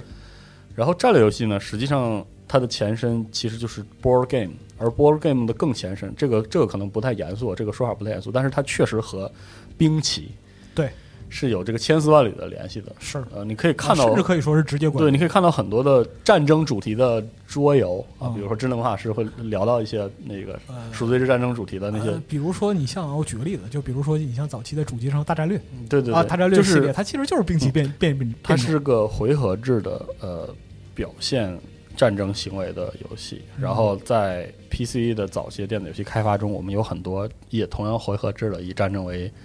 主题的兵电子兵棋是啊，现在其实也有像那个 The The Operation of War 嗯啊、of The Art of Oper- 呃 War Operation 吗还是什么？然后呃，即时战略游戏最初是一个呃，可以说是技术性的美好的创想，嗯就是我让这些游戏及时的动起来。嗯，然后后来我们有了沙丘，哎，然后所所以即时战略游戏在最初最初，像沙丘和 CNC，它都有一种呃极强的归纳感，就是它把战争的后勤归纳为采矿矿，然后对战对后勤的打击归纳为，比如说对那个矿车的攻击，或者是对矿场的攻击，嗯嗯嗯然后把征募和等，就是他把战争行为归纳成我们现在想到的呃沙丘界定下来的嗯啊，其实那它是那一几个种概念化的封对对装嘛，那那那几嗯种、那几种模式啊，生产、对扩张，然后歼灭，对，然后但是它是战即时略的啊，它即时的对。对其实我我有一种想法，就是你你有没有发现这个过程天然的带着我们刚才就是这个书里批判过的对战争行为的符号化？是的，所以所以其实你会看到即时战略在很长一段时间的发展中，呃，它其实非常蓬勃，它在发展的对它的高峰期很蓬勃，很蓬勃，但是其实无论是 TA 系的，就是就是说横扫千军式的，呃，RTS 还是呃西木就红警式的 RTS，它都存在一种就是天然的高度归纳战争行为的是的，呃的一种尝试。嗯它表现为比如说简单的高低地的命中率的差异这种设计，嗯兵种的互相的克制，这种嗯克制表现为可能就是几倍的伤害，就是。对对对，后来星际我们可以看到就更高度归纳了，是是什么是这个伤害打轻甲，这个伤害打重甲，伤害减免之类的。哎对对对，但是其实我认为，作为一个这种文化制品，电子游戏也不能免俗，就是它实际上应该是基于 呃开发者对现实世界的理解是去做的。对，但是即时战略游戏天然的，呃，它表现战争，但是 即时战略游戏的开发者是，就是怎么说呢？对对，战争理论直接研究的人嘛。就你们对战争一无所知，对，就是说你会发现 R T S 的发展历程使它先天的形成了一种范式，这种范式是天然已经对战争做了一次归纳。呃，其实就是一个过滤之后的。对，然后它再过滤，它对，所以所以他自己在制作过程中再过滤一遍。对然后他他可能读克劳塞维茨，但是呢，他对于如何实践克劳塞维茨这个嗯东对西，它它就是说即时战略游戏不是一个直接，我不知道这么说表有没有表达我的意思，就是它不是一个直接归纳战争行为，设计出一种游戏形式的一种游戏分类，嗯，就是它的形式天然就被转移过一次。是的，所以所以就是它，因此它它就 RDS 是有关战争的二手信息，对二，手的二手，所以所以它的内部这种拧巴的关系，终究消耗掉了它前进的活性。嗯，因为它会陷入这种迷惑，就是是的说这种游戏形式到底具不具有正当性，它是不是电子游戏必要的一种形式？对，喜欢战争的游戏，喜欢战争的玩家玩的越来越多之后，他也许会转向变量更复杂而且更接近现实战争归纳的兵器。 Simano 之之类的。对，啊如果你这我们就是说一下啊，Cmano C M A N O 嗯啊，一个兵棋推演的电子兵棋软件推，演电子对兵棋推演软件。看起来非常像专业软件，对，之前那个在我们站上有位 Alexander 张啊，嗯这这位老师其实他是一个这方面的专家，他在知乎上有账号，嗯对啊，有可以有看一兴趣的看朋友可以去看一看。然后可能喜欢他控制一大堆小人儿，然后呃，去去就是那种场面的玩家可能会转向别的东西。喜欢这种操作方式的玩家，也许会转向 MOBA，嗯，懂我的意思吧？就是说，对，它这种天然的内部的一点有点拧巴的呃特点，也许是一种对战争的不严肃看待，导致他最终作为耗一个耗尽了自己的作为游一个游戏类型，对，衰耗弱尽了自己的嗯动力动能。但是，因为我为什么会这么想，其实是这是一个反推的结果，就是我看到最近即时战略游戏的复兴是什么呢？是通过对严肃的战争场面的复写，就是更接近兵棋啊，的设计，对，看让我看到了即时战略游戏的活性。这就是 War Game、Red Dragon、红龙，红龙，啊红龙战争这游样戏的红龙，还有那个是的，是的，就是那个呃那样叙利亚战争，这样就是你真硬《Civil 核 War》这个是挺值得推荐的。对我很早之前就集合没搬家之前，我写过一篇就有关它下架的文章。它是一个很少见的以现代战争、真实战争对为蓝本的这样一个 RTS。就是我我我，包括呃，欧根系统之前做《兵者轨道》，嗯，包括呃一代的《战争之人》，其实这就是战争游戏和游戏战争这两本书给我的一种启示，对于可能对于游戏的一种启示，就在于，比如说你是个战争题材的游戏，嗯，你可能要更多的去严肃的理解战争本身，去嗯吸纳它，嗯你才能形成长久的、有趣的玩法设计。嗯，是的，我我认为可能是这样，因为因为我是认为，比如说射击游戏的很多设计来自于真正拿过枪的人，对，处理掩体和目标的关系，最简单的其实就包括说弹道啊、枪声啊、对枪械，所谓枪械手感，就是我们在游戏里体验到的枪械手感，这些都与对真实的东西是不可分割的对。对，嗯，但是即时战略游戏的开发者很可能他们是桌游的爱好者或者策略游戏是的爱好者，但是他们不一定是，懂你懂我你懂他我那个意他思他吧？不一定是就是 war game 的爱好对对对对对，所以说这个从这一点上啊，可能有点扯远了。我想说，就是说战争和游戏之间的关系可能比我们想象的还要更复杂，更深刻一些哦未来可能我们会拧得更紧一些，啊特别是在这个未来的这样一个就包括说，对于就是战争战争游戏里边对于科幻的想象，嗯其实是一个预判，对它的对本质其实是预判。就我们还用《使命召唤》来举例子，包括说你你那本书里边其是实的应该也说到这些东西，就比如说黑行黑色行动，嗯 O P 一二三。那么前边我们还可以看到是对冷战时期这个阴谋论的回溯，嗯啊，到了之后就完全变成一个飞檐走壁对未来战争的一个想象是的，啊，各种各样的东西一体啊，然后就是那远程操作呀，呃，各种匪夷所思的武器这些东西，其实它是通过自己的这样一个技术演讲的可能，为你提供未来的战争场景的一种可能性。嗯，嗯，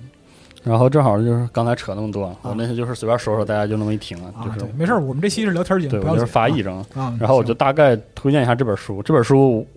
易读，首先先我要说易读性很差，易读性真的差，导致我甚至有点没太读明白，但嗯是我就大致介绍一下。这本书叫英文原名叫《May the Armed Forces Be with You》，就是用那首、用那句 “May the Force 嗯 May the forces force be with you，对对，嗯那个嗯，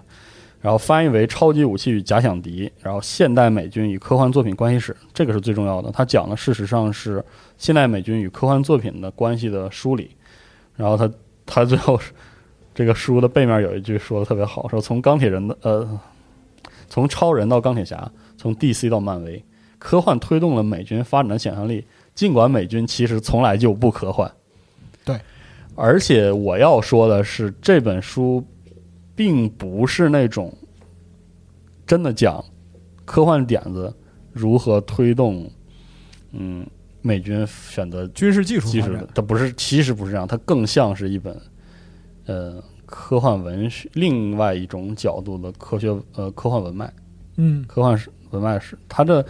这个内容基本上是现代美军从二战期间开始吧，嗯与科幻作品的关系史，一直持续到第二次海湾呃，就是伊拉克战争，哎持续到第呃伊拉克战争。这本书全书基本上就俩外两个脉络，嗯首先是从外部的行为观察美军对待科幻作品的态度，啊，比如说二战的时候，国会呼吁出版出版机构啊，呃鼓励整点科幻对呃对提振啊，呃这个士兵的士气，哎，然后会说到说这个呃军方明确的表示这个漫画儿，哎呀，特别是超级英雄漫画儿哦一定要在这个军备采购品里等等这些事情。厉害了，对，然后另外一方面就是说，要讲科幻作品对对美国军队和嗯美军的军事科技技术态度的变化。嗯然后说一下这本书的优点啊，优点是它极其的严谨详实，就是按照那个时，就是按照时代简直就是编年史是吧？对，然后由基本上是由浅入深的去明确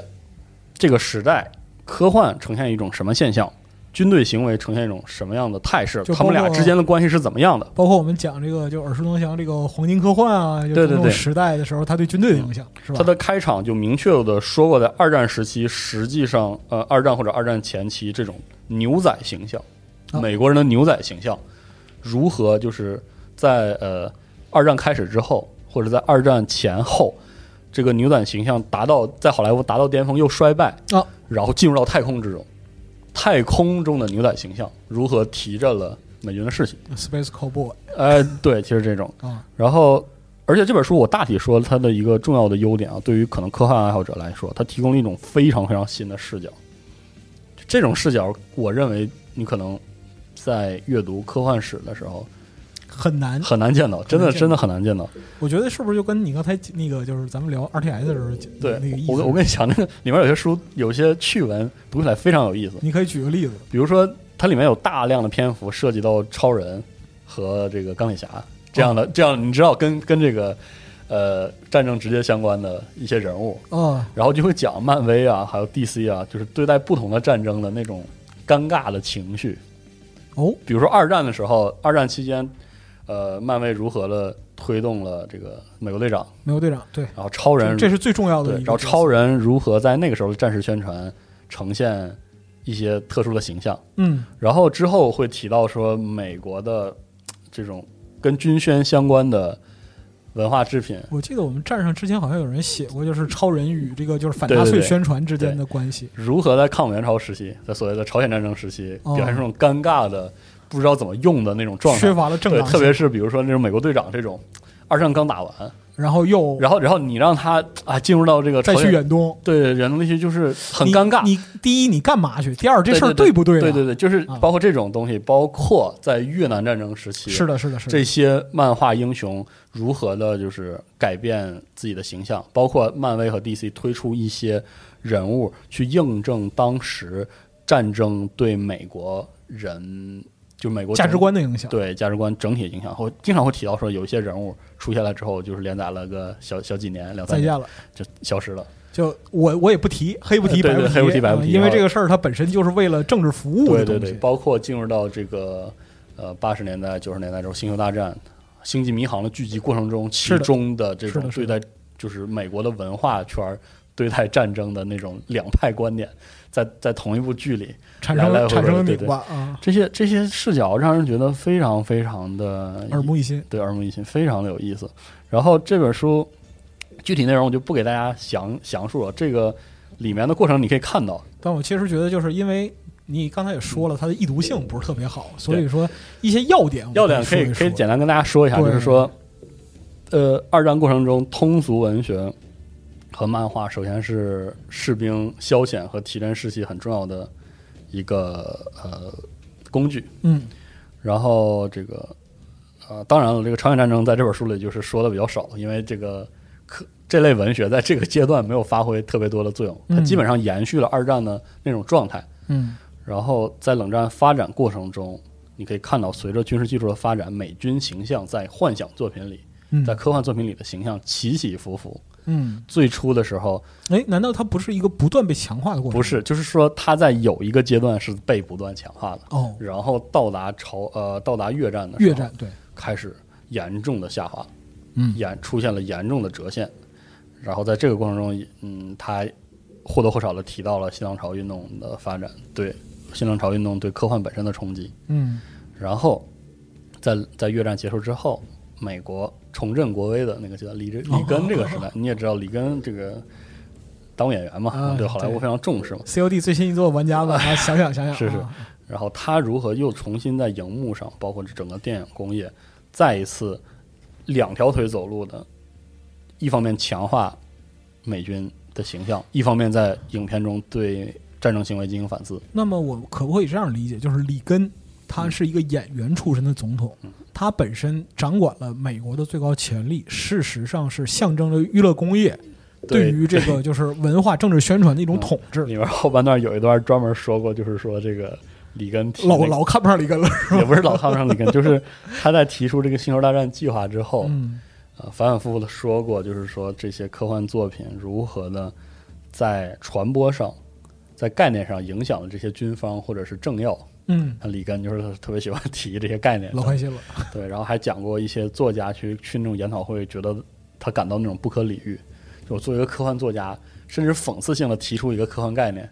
就有人认真的聊说这个东西能不能撬出几十万的几十万美金的科研经费，就到这种程度，降维打击是吧？对，啊特别特别搞。就好像你那个作为一个科幻作家，你去军方开会，然后军方问你说能不能研发二向箔呀？对对，有点类似这种感觉，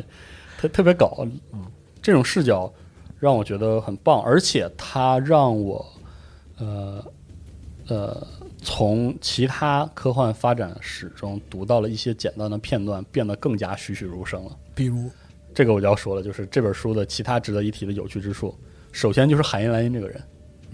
我们之前讲过，也我也说过，我很喜欢海因莱因的是作品，他的作品中出现了大量不同的意识形态、不同的政治观点的来回交锋，对吧？是的，是的他。这个人非常的有争议，而我且们都就是说过，呃，对，而且就是呃，这儿还必须重新强调一下，嗯就所有对于所有听众来讲，都要重新强调一下。有有人认为海因莱因是极左，对，有人人认为认为是极右极右啊对呃有人认为他是一个摇摆摇摆者，但是你真的没法给他定义。是然后这样的描述，通常啊，你会在比如说海因莱因作品的序啊，比如说《科幻世界》或者是网上讨论中，呃，带那么一句对，啊，多说也就是个小小七八百字哎啊大，家说不说要有些人对他的批批评什么的批评对大家互相吵，就是海因莱因是不是军国主义者、啊？对对对海因莱因为什么不是军国主义者、啊？类似于你在这本书里，你可以认为就是这本书的作家角度里，海因莱因是个主角，经常会提到他，就是、哦，这么严重吗？对，就是除了对 DC 和漫威的表述之外，对严呃不能说严肃吧，就是是笔头上的科幻作家的描述里，海因莱因在不同的时期反复出现，而且是他对海因莱因引起的争议产生了极其详细的解读，这里面会讲到他的爱国主义热情。嗯，然后他的军国主义的思维方式，嗯还有他对军队价值观的维护，对军队包括军队制度、军队科学进步的辩护。然后，但是在这个过程中，他依然会对自己的这样的立场做反思。还有批判对这些事儿就是批判自己的立场，反思自己的对立场。对，然后他又非常清晰的写出了哪些作家在跟他吵，哪些作家用自己的用自己的作品跟他吵。 就大家互相交锋呗。对，那种交锋就是写了非常非常的就事无巨细。对对对，挺细的，真挺细能的。能说一下，就是因为就是我我们可能有很多听众根本就不会买这书，因为这是书读起来也确实有点困难。你说说哪些作家跟他吵架了吧？这里我可以简单翻一段儿，他怎么说呢？读一段，读一段。是安东尼·布彻说说这个书啊根本就不是一部小说，而是一部以虚构他修他饰评进价哪行，部小说就是《星河战队》 啊？说。这是一场，这是一个以这个以一些虚构修饰进行的一场愤怒的布道。呃作者专注于他的论点，以至于他忘记插入一个故事或是任何可辨认的角色。然后迪恩·麦克劳林形容他是一本书那么长的证明广告。他他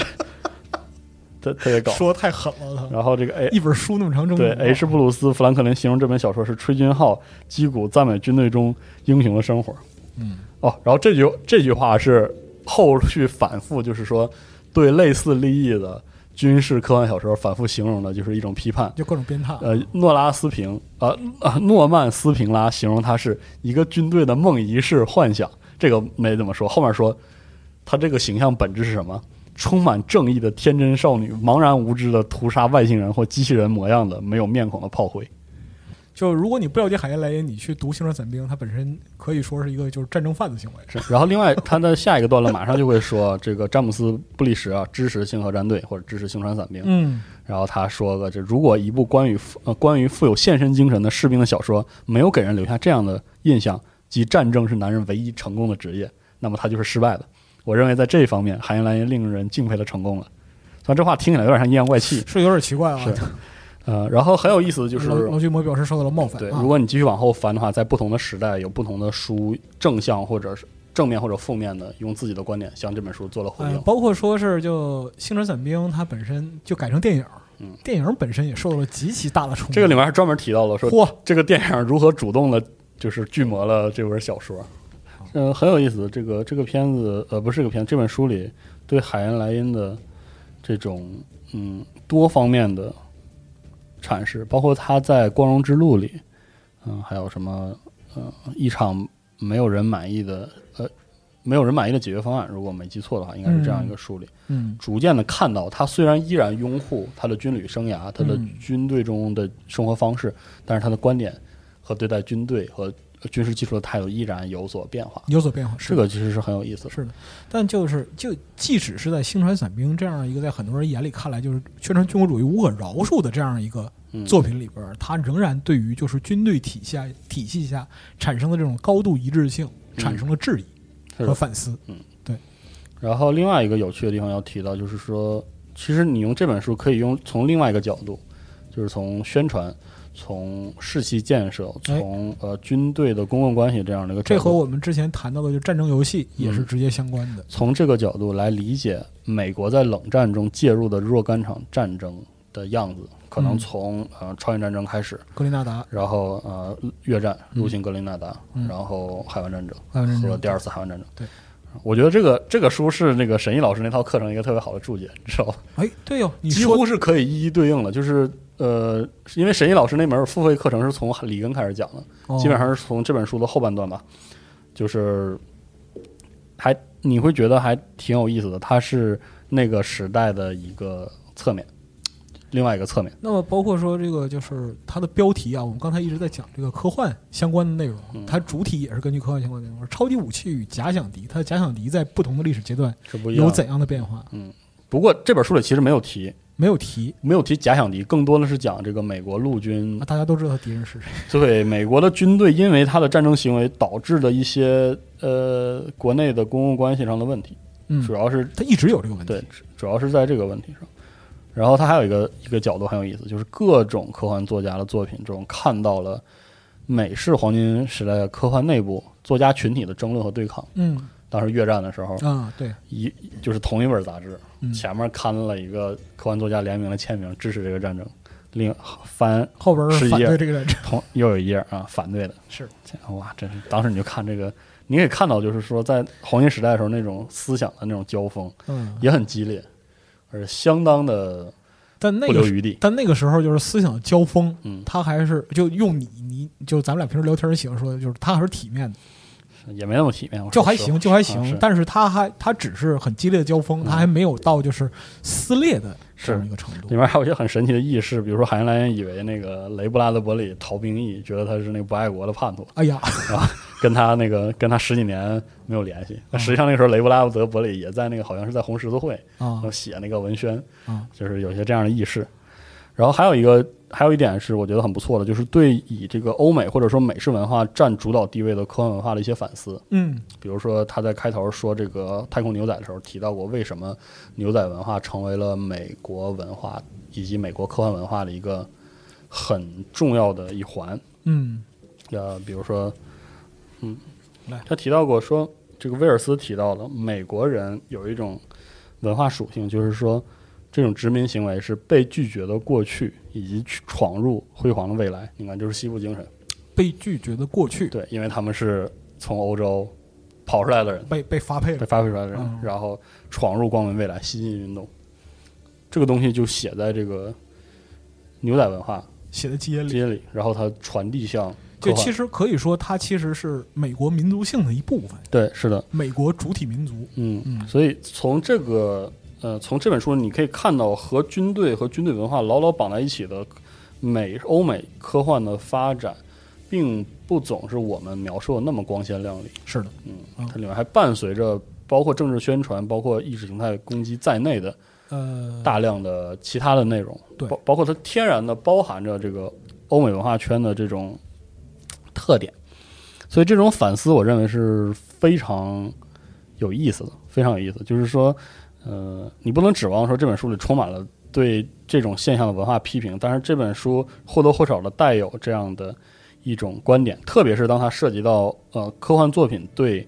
军队行为的批判和反思的时候，你可以带着它也带也有一些对欧美科幻本身的反思。然后它最后它里面带着就是说到到这个反思，它继续还有战争与科幻的关系，然后战争与娱乐消费品，特别是这个和电子游戏关系的反思，在这本书里我们处刚处才谈到的这个军事娱乐复合体，对它如何影响了政客的同时，又被政客拿来作为反过来啊作为材料或作者为材料武来器啊来去利用，这点很有意思啊。然后同时要说一下这本书的缺点，这个缺点就是也不能叫缺点，就是特点啊。不老不老好读的，呃，没有，这个是下一条说的，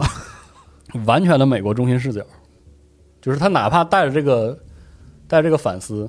嗯他也是完全美国中心视角，这没办法嘛，他说的就是美军和是和科幻嘛，是和和美式科幻的关系嘛啊，，这里边儿就是我们也提到，就是包括《游戏战争》和《战争游戏》里边儿，它《游戏战争》这本书尤甚啊，嗯就是不是说它是美国优先视角，它非常详尽的讲了一个东西，就是战争军事视频游戏是如何在世界文化价值圈里边儿创造美国例外主义的，嗯，对，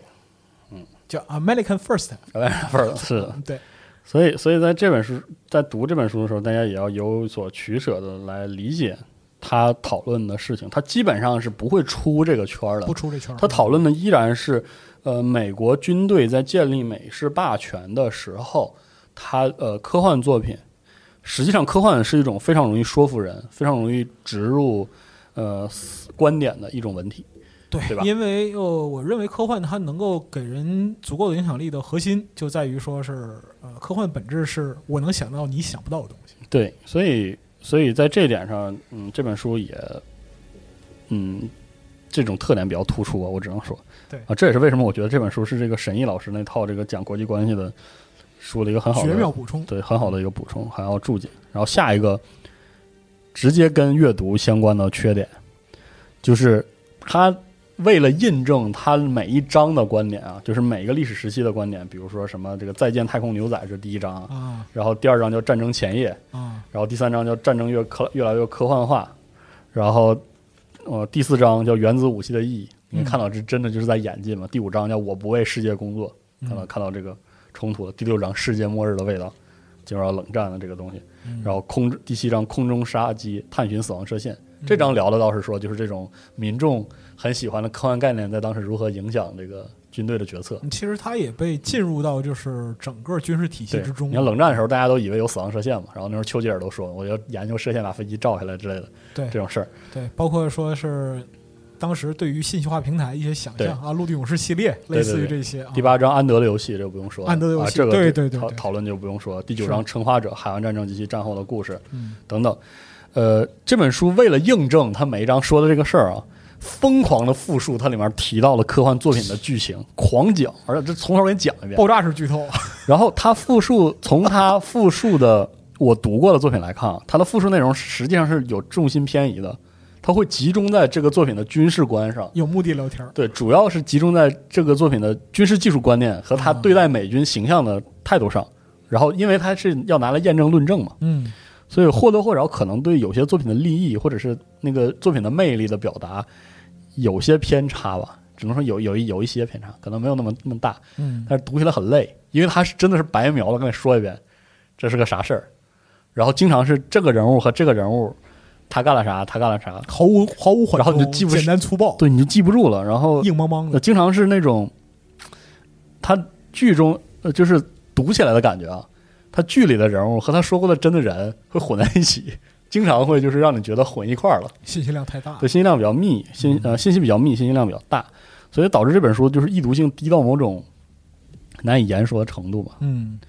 就是因为它的论证比较严密，嗯而且它需要大量的呃交叉验证。对，还有例子去验证他的观点。对。所以就密密麻麻，你我我就我稀里糊涂的读了，说实话我这本儿，嗯那你可能是就是 这种论述性描写的受害者，是，然后，然后呃，然后就是到书的后半部分提到了，开始提到电子游戏之后啊，电子游戏相关的译名比较旧，哦，可能缺乏校对，比如他还是会把 Halo 叫光晕嗯之类的嗯啊、嗯，因为可能是跟这个研究者不是不过多的摄入这个领域有关。呃，这个其实也挺正常的，嗯就是的无论是著述者还是那个翻译者，有的时候都会陷入这样的问题。我倒觉得这个其实无伤大雅。反正总的来说，我认为这本书最大的价值就是它的角度，这个角度非常非常有意思，独特，很独特。呃，内说它是内部也好，说它是他者也好，它无论就是它会对你认识美国霸权、认识美国军队建设，或者认识这个科美式科幻的发展，都挺有，就至少会给你带来一个耳目一新的感觉吧。嗯，就至少从我的观点、啊个人观点、体验来讲的话，这三本书其实是把军事、科幻、现实和游戏嗯，啊串联起来。是的，就很多时候我们可能是就是觉得，哎，他们之间的关联，这还用说吗？嗯，这都根本都不用说。但是你要去描述，仔细描述他们之间联系到底在什么地方的话，你说不出一二三来。对但是这个异从，这个娱乐时代的美军形象塑造系列异从，它其实是给了一套完整、非常完整的逻辑。嗯必须要说明的是什么呢？这几本书的作者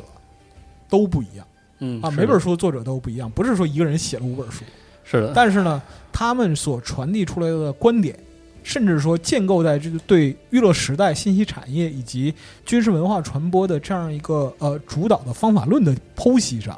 嗯是惊人一致的，嗯非常非常一致是。包括说他们其中引述的一些学者的这样一些论断，以及一些就是社会科学方面的这样一些研究，也表明，在现代美国对于游戏给予人们、给予社会、给予战争的影响是有一套成熟方法论的。嗯这里边其实我想就是举一个游戏学者，这也是《游戏战争》这本书里边引用的一句话啊，就是一位游戏学者叫约瑟夫·雷森斯，他支持他对于游戏的观点是什么呢？他这是一种复杂的游戏观。那么，当游戏的模态与人类实践交互时呢，人们从游戏之中获得意义，获得文化流通的新的方式。嗯约瑟夫·雷森斯说：“电脑游戏绝不仅是一种游戏，也绝不仅是一种实现利润最大化的商业战略。嗯它始终是一个战场，在这个战场上，实现特定的、自下而上的、意志形式的参与性媒体文化是存在一种是存在一定困难。所有的视频游戏都是众所周知的战场，因为游戏一直都是一种文化。所以说，游戏本身来讲的话，它其实是就从诞生的那一刻。”嗯它就是文化或者意识形态交锋的前沿。嗯啊，是的，如果说你对于一个游戏之中贯彻的文化，伴随着愉悦，就是我们刚才谈到这种霸权式愉悦，嗯不加选择的全盘接受的话，其实是有问题的。是的，但在此之外，我们对于游戏与战争之的之间的关联，如果你有兴趣的话，其实值得你慢慢的去反思和品读。嗯，那么文化冲突与融合，始终是在游戏之中我们始终回避不了的一个东西。是的，对，那么我们其实之前做很多呃有关于一些争议性游戏啊，或者不谨慎游戏，它本质上来讲的话是文化认知的这样一个冲突嗯啊等等，包括说像今年疫情，有一些利用疫情来做做文章的这样一些游戏，是对。那么就是游戏它本身作为一个就是文化传播或者信息传播载体，它必然会面对这样的一个情况。如何能够把这种就是呃建构在人类社会科学意义上的问题解析清楚，还需要很长时间的路去走。嗯，但如果你对此有兴趣的话，我觉得这个异从会是一个不错的开始。嗯就再次重申，这几本书其实读着比较枯燥，嗯，它易读性不是很高，它不是说栩栩如生给你讲故事，也不是像《杜牧启示录》那样的啊波澜壮阔、跌宕起伏、啊讲这些东西。我们提到的理论性的东西，我们刚才在这个就是。不自量力的 EA 节目里边提到的这些理论的东西，其实只是这些书里边的冰山一角，它里边会有更多的展开性的理论描述，甚至包括一些形而上的谈到。是的，但是呢，就是如果说你只是抱着一个纯粹娱乐打发时间的这样一个目的，嗯那这那这几本书真的不适合是的，啊，不适合。就呃，我们这个聊天儿也就只是聊天儿而已。但是如果说你真的有兴趣